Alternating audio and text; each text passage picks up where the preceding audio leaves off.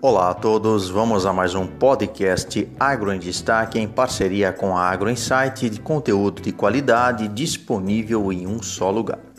Olha que interessante o pod de hoje, hein? Falando aí em termos de soja, a importância no país que já existe em 235 fazendas produtoras de soja certificada. Então, segundo alguns dados aí, né, da Secretaria Nacional de Agricultura, então foi realizado um levantamento, né, pela organização global multissetorial que é formada pelos principais representantes da cadeia da soja, que inclui os produtores, indústria, comércio, finanças e a própria sociedade civil organizada, e mostraram que a soja responsável e certificada está presente em todas as regiões produtoras do país. Vale destacar que o Brasil é responsável por 83% da produção mundial e em 2020 registrou a produção aproximada de 3,7 milhões de toneladas de grãos de soja certificada, com a perspectiva de aumento.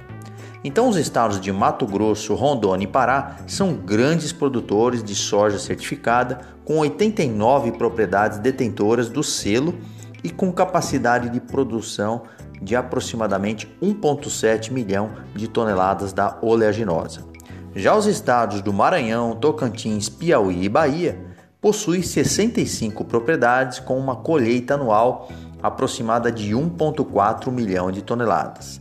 Além disso, outra região que surge com forte presença do grão certificado é o Mato Grosso do Sul e Goiás, apresentando 54 fazendas, correspondendo à produção em torno de 363 mil toneladas.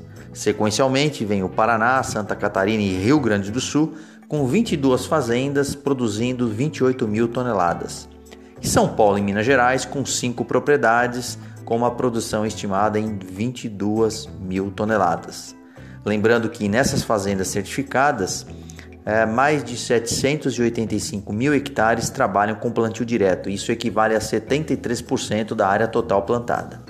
E os outros 342 mil hectares com rotação de lavouras, que equivalem aí a 32%. Então, sendo o cultivo do algodão predominante, então, na verdade, na grande maioria dessas áreas. Ademais, nas propriedades com este selo já existem 39 fazendas com sistema de integração lavoura-pecuário. E vale destacar também que as certificações trazem consigo não somente avanços de boas práticas agrícolas, mas também significativos impactos sociais. Mesmo porque, segundo alguns dados internos que foram levantados em 2020, mais de 10 mil funcionários diretos e mais de 25 mil funcionários indiretos nestas fazendas certificadas, né, com eles possuem aí 60 horas de sessão de treinamento por funcionário anualmente. Isso significa mais de 600 mil horas de treinamento. Ou seja, respeito aos direitos trabalhistas, levando segurança e qualidade de vida aos colaboradores destas fazendas certificadas.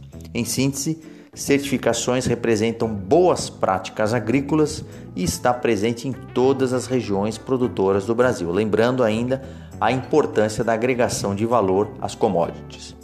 Muito obrigado a todos, um forte abraço, acompanhe as nossas podcasts e também sigam no canal Agro Insight no Instagram. Professor Omar Sabag, da Unesp de Ilha Solteira.